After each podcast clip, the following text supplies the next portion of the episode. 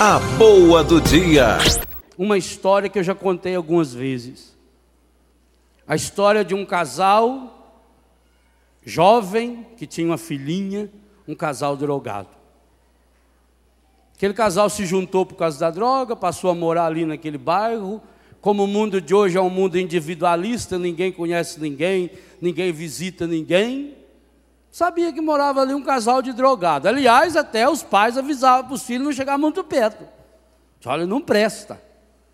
Aquele casal vivia brigando, porque quando falta droga, eles brigam. E sabia-se que aquele casal tinha uma filha. De vez em quando ela saía, a mulher, para ir buscar droga.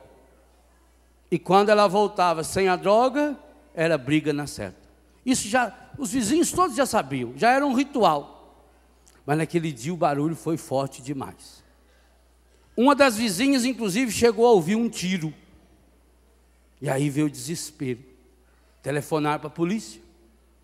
Quando a polícia entrou naquela sala, o quadro era medonho.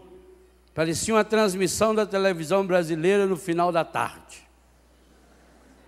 O quadro era pavoroso. Um crime hediondo, ou como dizia Padre João Batista, odiondo. Odiondo é pior ainda que hediondo. É ó de onda. Aquilo é medonho. Como ela não trouxe droga, o marido, no desespero, a matou. E quando percebeu que ela estava morta, cometeu suicídio. Então vocês imaginem essa cena: a polícia chega, está lá o homem caído, morto, a mulher morta, e no cantinho, encolhidinha, tremendo, a menina. Cinco para seis anos de idade.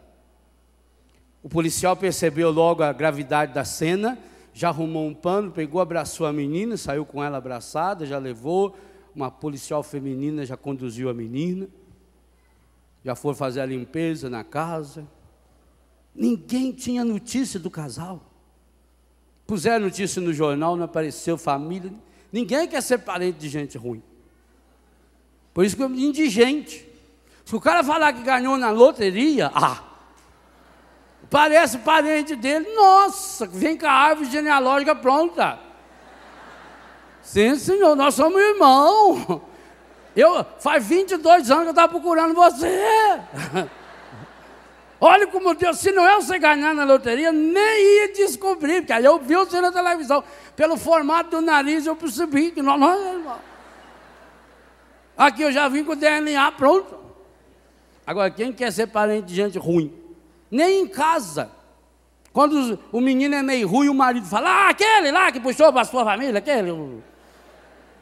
Aquele pequenininho lá. Como é que é o nome dele mesmo? Aí é louco. Ofende a mulher, né? Então ninguém queria, não achou parente. O conselho tutelar foi arrumar uma família para cuidar da menina. Conseguiu uma família. Aquela família que adotou a menina era uma família católica. Aí pensou, essa menina não deve ser nem batizada.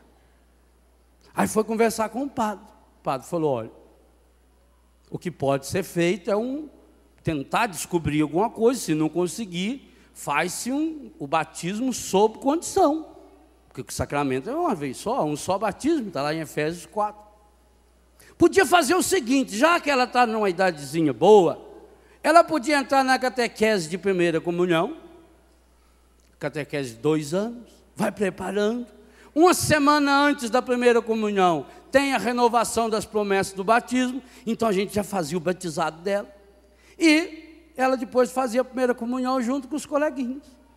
Ah, ideia maravilhosa. Então o padre chamou a catequista e falou: Olha, nós temos aquela menina que os pais morreram, viu no jornal? Ah, vi, vi, sim, até guardei um recorte lá em casa.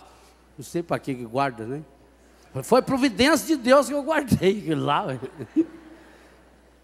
Então, aquela menininha ali, ela vai vir para a aula de catecismo. Mas veja bem, os pais dela não eram católicos, nunca falaram de Deus para ela. Ela não sabe nada de Deus, nada.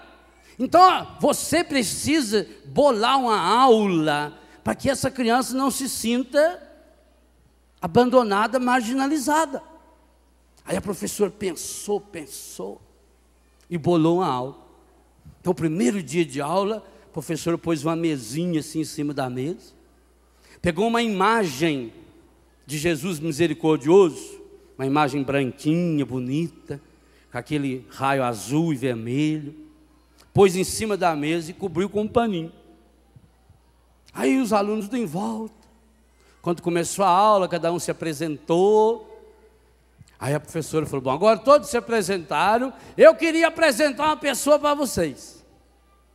Eu queria apresentar para vocês a pessoa mais importante do mundo. Quem será que é? Vamos fazer o seguinte: eu tenho aqui a estátua dele.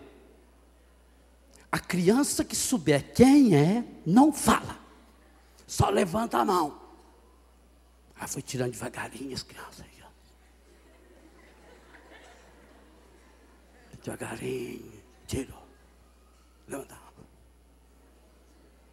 Todas levantaram a mão. Inclusive a menina, a Talita. Aí a professora falou, Talita. Que pensou, criança é tudo igual, levanta a mão, todos vão. Isso é igual oração de cura. Às vezes, quando fala que começa a curar, tem gente que cura tudo. Às vezes tem que tomar cuidado, que é doença de homem, a mulher fala, é. Louvado Senhor, aleluia. Perigoso. Criança é assim, criança vai na onda. Lá em Florianópolis tinha uma freira que ela levantava tudo quanto é doença que tinha lá. Qual é que é? É eu que ganhei a cura. O professor falou, vai ver que ela fez assim também, né? Talita, você sabe o nome desse homem? Ela falou, o nome não sei não. Aí a criançada caiu na gargalhada. Mas então por que, que você levantou a mão? Ela falou, porque, professora, no dia que meu pai e minha mãe morreram, eu tenho certeza absoluta de uma coisa: era esse homem que estava me segurando no colo. Quem é ele, eu não sei.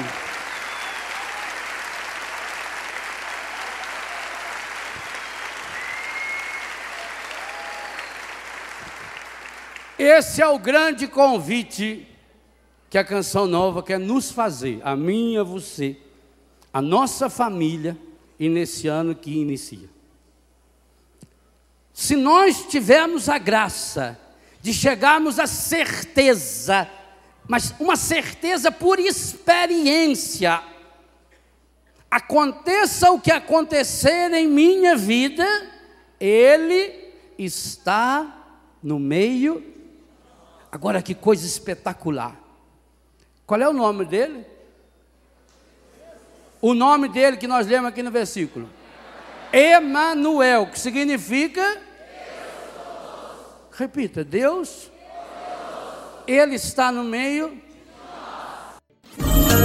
A boa do dia, canção nova. nova.